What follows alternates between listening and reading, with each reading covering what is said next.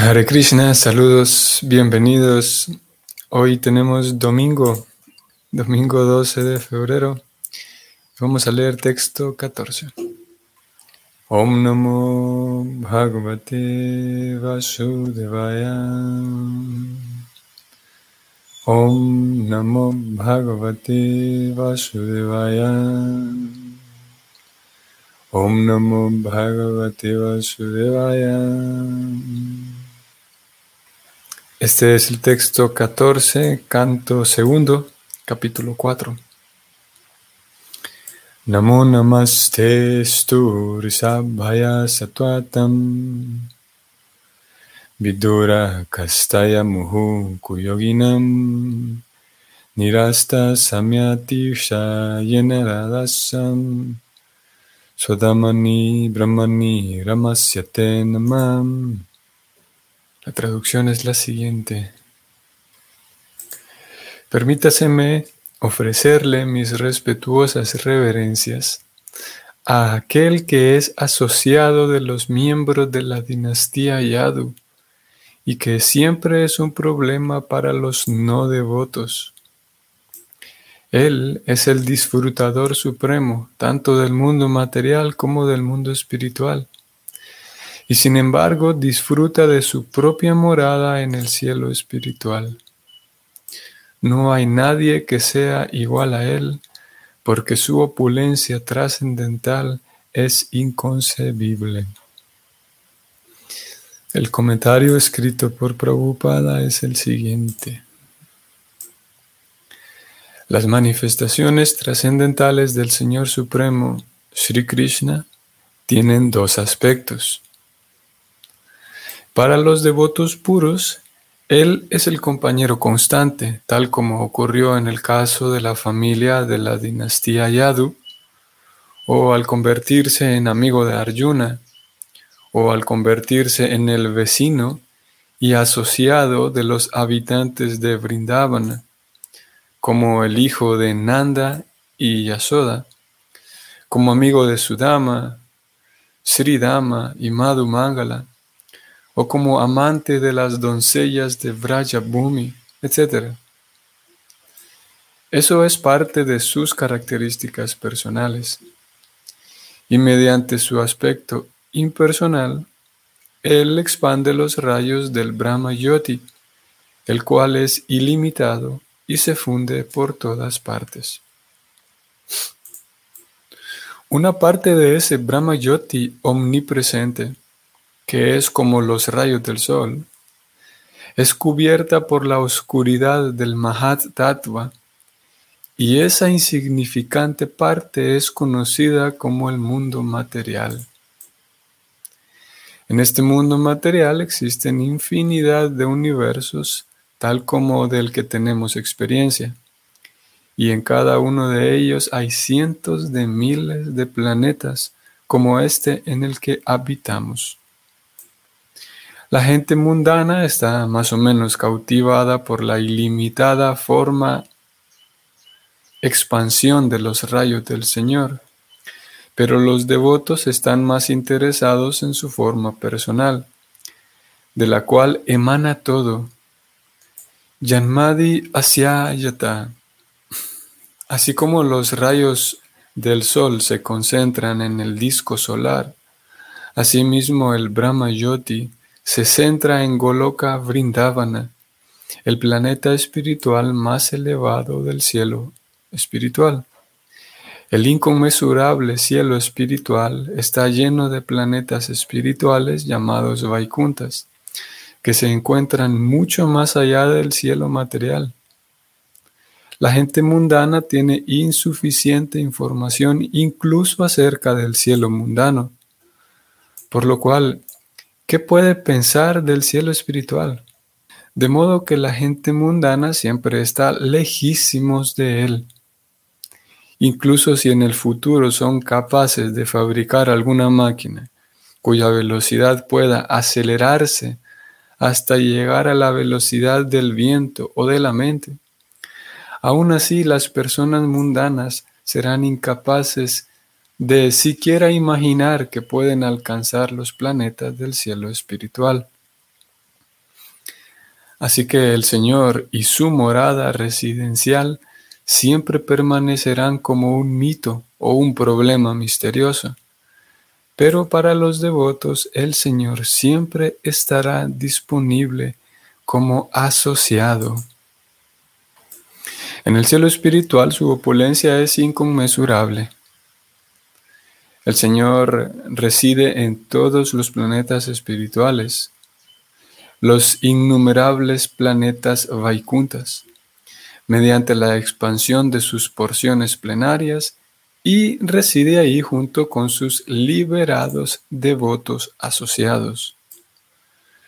Pero a los impersonalistas que quieren fundirse en la existencia del Señor, se les permite hacerlo como una de las chispas espirituales del Brahma Yoti. Ellos no tienen ninguna aptitud para convertirse en asociados del Señor, ya sea en los planetas Vaikuntas o en el planeta supremo, Goloka Vrindavana, que se describe en la Bhagavad Gita como Mad Dama y que se describe en este verso como el Swadama del Señor. Este Mad Dama o Swadama se describe en la Bhagavad Gita 15.6 de la siguiente manera. Natad bhasayat shuryo, nasa shanko napavaka, yadgatwana nivartante, tadama paramang mama. El Swadama del Señor no requiere para nada de luz del sol, ni de la luna, ni de la electricidad para la iluminación. Ese Dhamma o lugar es supremo y quien quiera que vaya allá jamás regresa a este mundo material. Los planetas Vaikuntas y el planeta Goloka Vrindavana son todos autoluminosos y los rayos que se difunden por esos Swadama del Señor constituyen la existencia del Brahma Yoti. Según se confirma además en los Vedas, como en el Mundaka Upanishad 2.2.10, en el Kata Upanishad 2.2.15 y en el Swatasvatara Upanishad 6.14, allí se dice lo siguiente, Natatra Suryo Bhati Nachandra Tarakam Nema Vidyuto Bhantikuto Yam Tameva Bantam Anuvati Sarvam Tasya Basa Sarvam Midam Vibhati en el Swadama del Señor no hay necesidad del sol, luna ni estrellas para la iluminación. Ni tampoco hay necesidad de electricidad, así que ni qué hablar de lámparas de combustión. Por otro lado, debido a que esos planetas son autoluminosos, toda refulgencia que se ha vuelto posible y cualquier cosa que sea deslumbrante se debe al reflejo de ese Swadama. Aquel que se deslumbra con la refulgencia del Brahma Yoti impersonal no puede conocer la trascendencia personal. Por consiguiente, en el Isopanishad se ora pidiendo que el Señor aparte su refulgencia deslumbrante de modo que el devoto pueda ver la verdadera realidad. Ello se dice de la siguiente manera. Irang mayena patrenham satyasya pihitam mukam tatvam pusham apavrinu satya dharmaya Abre comillas. Oh Señor, Tú eres el sustentador de todo, tanto de lo material como de lo espiritual, y todo florece por tu misericordia. Tu servicio devocional o bhakti yoga es el verdadero principio de la religión, satya dharma, y yo estoy dedicado a ese servicio. Así que ten la bondad de protegerme mostrándome tu verdadera cara por favor, retira pues el velo de tus rayos, Brahmayotis, de modo que yo pueda ver tu forma de bienaventuranza y conocimiento eterno. Cierra comillas y este es el fin del comentario. Muy bien. Ok. Bienvenidos. Tenemos aquí un verso que también nos regala algunos datos de carácter técnico. Vimos el tema de las... Em, el Brahma Yoti, Prabhupada aquí describió como en el Brahma Yoti que se asemeja al sol. Aquí perdí el verso, ¿qué pasó? Aquí está. Como el, como el Brahma Yoti que se, se distribuye por todos lados, se asemeja a los rayos del sol. Vimos también aquí a Prabhupada, vamos a, tratar de centrarnos un poco en ello también, la, la información relacionada con los planetas Vaikuntas, a lo cual técnicamente se le da el nombre o recibe el nombre del Dhamma. Vamos a hablar de ello también. Y vimos las dos, ¿cómo fue que Prabhupada lo llamó aquí?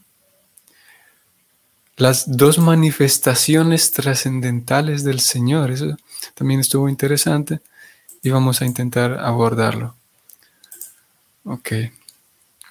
Vamos a comenzar con esto último. Esto último que mencioné, que en realidad es el primer punto señalado por Prabhupada aquí. Voy a subrayarlo, voy a leerlo. Las manifestaciones trascendentales del Señor Supremo, Sri Krishna, tienen dos aspectos Preocupada luego de describir esto, pasa inmediatamente a describir el primero de los aspectos, que es el aspecto personal. esos dos aspectos son personal e impersonal. Y, con, y mediante esos dos aspectos, personal e impersonal, entonces él se hace accesible a dos categorías de devotos, no, dos categorías de trascendentalistas que tienen dos perfiles diferentes.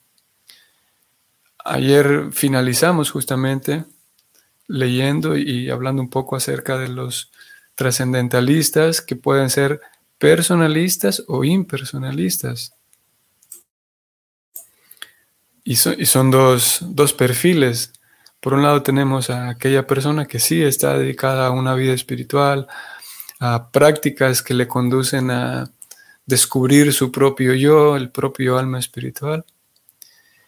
Y con la diferencia, unos y otros, con la diferencia de que unos conciben que están dirigiéndose a, a convivir de manera personal con Dios y otros están dirigiéndose no a convivir de manera personal con Dios, sino finalmente van a fundirse, van a eternamente existir simplemente como un rayo de luz que se, como una partícula de luz que se funde nuevamente en los rayos eternos de luz. Y es así como estamos hablando de personalistas o impersonalistas, ambos trascendentalistas. Entonces estos dos aspectos del Señor, por un lado tenemos el aspecto personal con quien Krishna a través del cual de ese aspecto personal Krishna, la suprema verdad, convive con aquellos trascendentalistas que aspiran a una convivencia personal. Y el segundo aspecto impersonal, aquí también Prabhupada lo mencionó,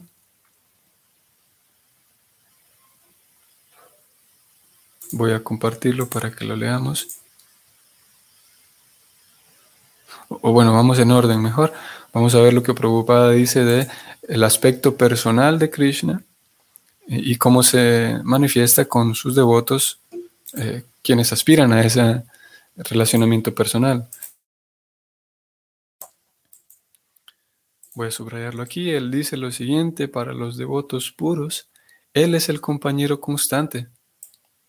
Vean, interesante aquí cómo Prabhupada va a enumerar cinco tipos eh, principales de, relacionamiento. habla de compañeros, eh, amigos, habla de, relación eh, eh, paternal y llegando al final a una relación conyugal. Vamos a ver. Sigo leyendo. Para los devotos puros, Él es el compañero constante. Menciona aquí un ejemplo, como, como Él se volvió un, miembro de esta, toda esta dinastía de los Yados. Número dos, también se volvió un amigo, como en el caso de Arjuna. Luego tenemos otro tipo de relacionamiento que no era tan cercano, digamos, como el caso con Arjuna, que eran amigos, sino que simplemente era vecino. Aquí él lo pone, como, lo pone así como vecino. Se convirtió en vecino o asociado simplemente de todos los habitantes de Brindavan. Luego tenemos la relación paternal, de, más bien él siendo el hijo de, Yasoda y Nanda. Ese es una, la tercera, el tercer relacionamiento. Vuelve a incluir aquí a los amigos como Sudama, Siridama y Madhu Mangala.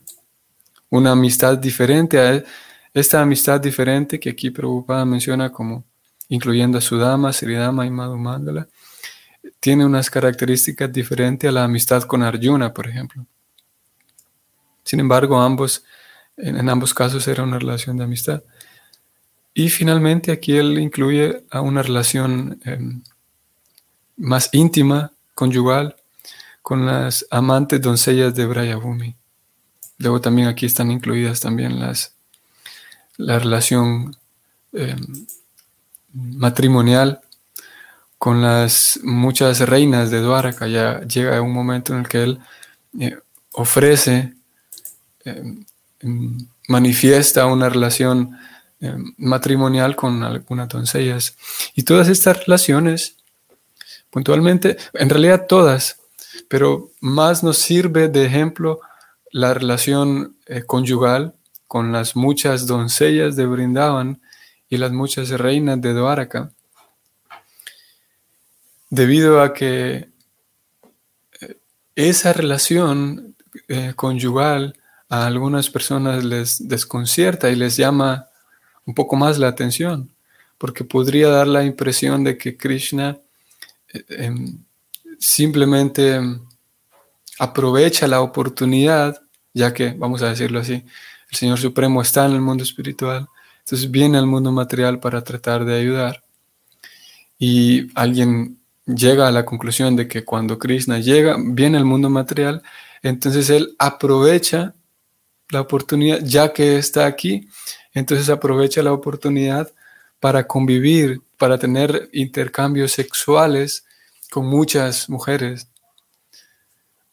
Y si no hay suficiente información, si no hay suficiente guía en relación al tema, entonces puede haber una, una interpretación distorsionada de esa verdad absoluta.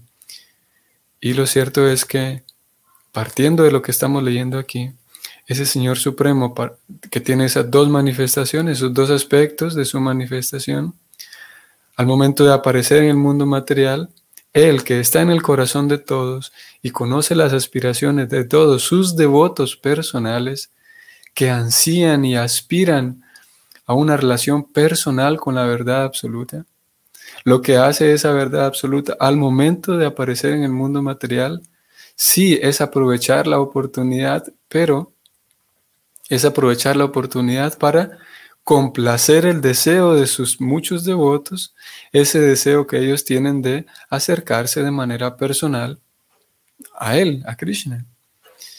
Y como Él conoce muy bien el deseo de cada uno, y como todos somos seres individuales, por lo tanto tenemos aspiraciones diferentes, algunas de esas personas tienen el deseo, el gran anhelo de relacionarse, como ya leímos, simplemente como amigos o como padres de Krishna o como sirvientes de Krishna o como amantes de Krishna.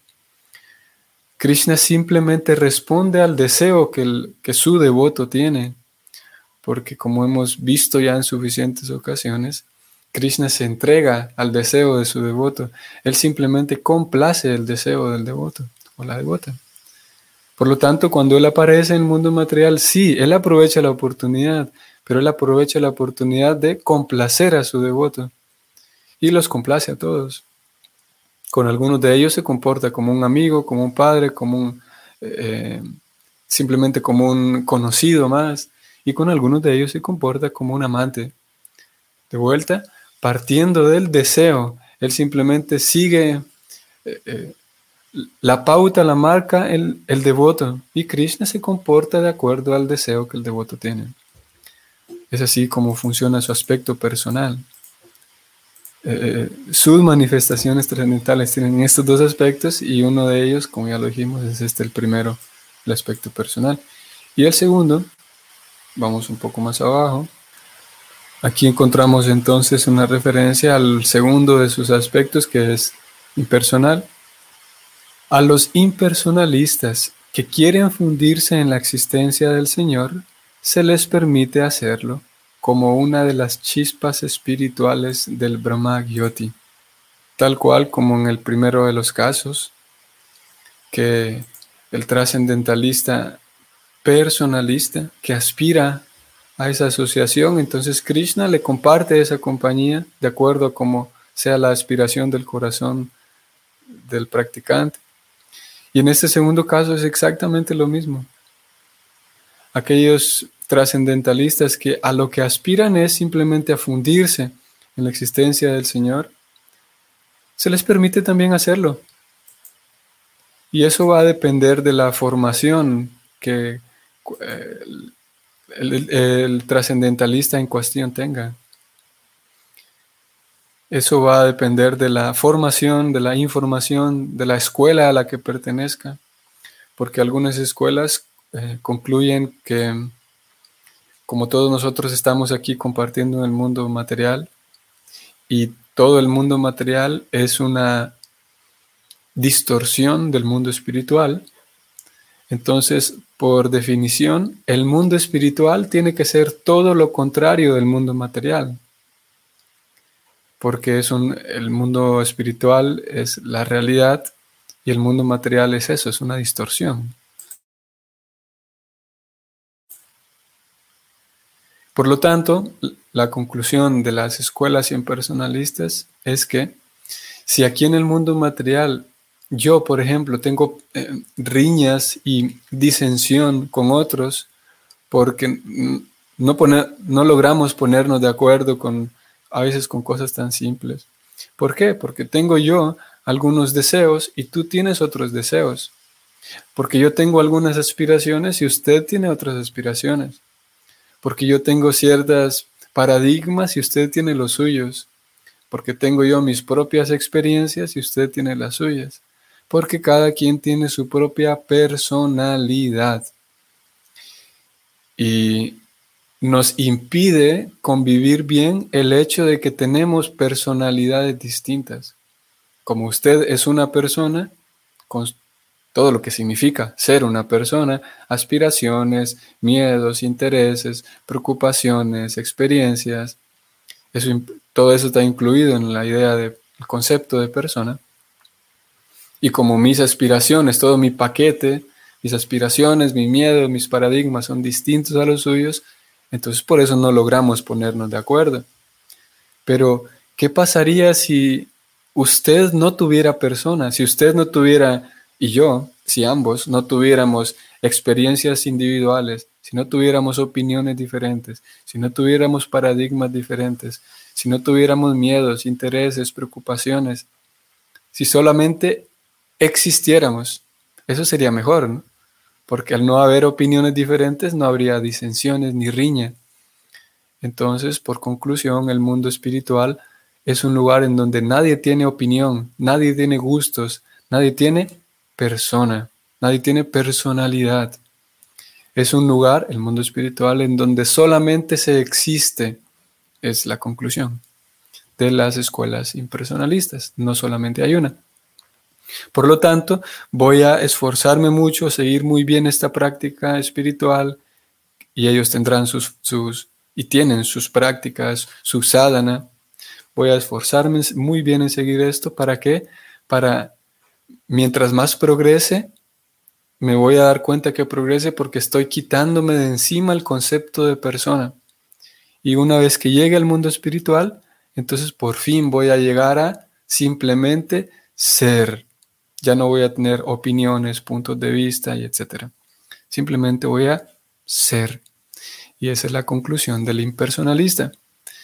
Y Krishna, después de tanto esfuerzo que el impersonalista realiza, entonces le otorga eso. Aquí como Prabhupada lo está describiendo, vamos a leerlo nuevamente. A los impersonalistas que quieren fundirse en la existencia del Señor se les permite hacerlo como una de las chispas espirituales del Brahmayoti. Encontramos también aquí un dato interesante, voy a ir un poco más arriba, eh, un dato en cuanto a la comprensión técnica de lo que es el mundo, el mundo material. Voy a leer desde aquí. Mediante su aspecto impersonal de Krishna, él expande sus rayos Brahmayoti. Ese Brahmayoti es ilimitado y se funde por todas partes. Es como una luz, una parte de ese Brahmayoti omnipresente, que es como los rayos del sol, una parte es cubierta por la oscuridad del Mahat Tattva, y esa insignificante parte es conocida como el mundo material. Una descripción que tampoco es nueva hasta estas alturas. Ya Prabhupada ha hablado en estos mismos términos en, en momentos anteriores a este segundo canto cómo podemos imaginar el sol que se expande en todas direcciones, expande la luz del sol. Y hay una pequeña porción de esos rayos del sol, una pequeña porción que es cubierta, aquí Prabhupada lo llama el Mahat Tattva, es cubierta esa pequeña parte de los rayos del sol y esa pequeña parte llamada el mundo material. Allí donde se lleva a cabo toda la experiencia material de innumerables universos, innumerables planetas, como él aquí lo dijo. O sea que, en otras palabras, ese mundo, ese pequeño insignificante, lo llamó aquí Prabhupada, incluso ese mundo material está existiendo, flotando, si podemos decirlo así, en los rayos del Brahmayoti impersonal de Krishna. O sea que el mundo material no es, en un sentido, no está aparte de Krishna. Tampoco es una idea nueva esa. Pero al menos aquí Prabhupada lo ha descrito así ese, esa pequeña porción llamado el mundo material, está existiendo en los rayos impersonales del Señor. También más adelante, en otras porciones, Prabhupada habla con más detalle de este tema. Y bueno, al final, eh, Prabhupada incluyó aquí la descripción de Madhama, como Krishna lo llama. Mi morada, dice Krishna. Mi casa, mi morada. Una vez que alguien llega al mundo espiritual, ya no no regresa, es una de las garantías que Krishna da. Ya no regresa, no va a surgir nuevamente el deseo en uno de volver. Claro, porque uno podría tener la, la duda de que, bueno, Krishna, aquí estoy esforzándome tanto, haciendo tantas cosas. ¿Y qué garantía tengo que una vez llegado allá al mundo espiritual, otra vez me van a mandar para aquí? Y Krishna da esa garantía de que una vez llegado al mundo espiritual, una vez volviendo a casa, a nuestra verdadera casa, ya todo está bien. No va, no va a suceder nuevamente que vamos a dejar la compañía de Krishna. Una vez alguien llega, ya no regresa, dice Krishna. Muy bien, eso vamos a decir por hoy. Y espero entonces que tengan un excelente domingo. Para algunos es eh, día en familia o al menos día de descanso. Así que que tengan un bonito descanso y si el Señor lo permite, entonces continuamos mañana. Hare Krishna.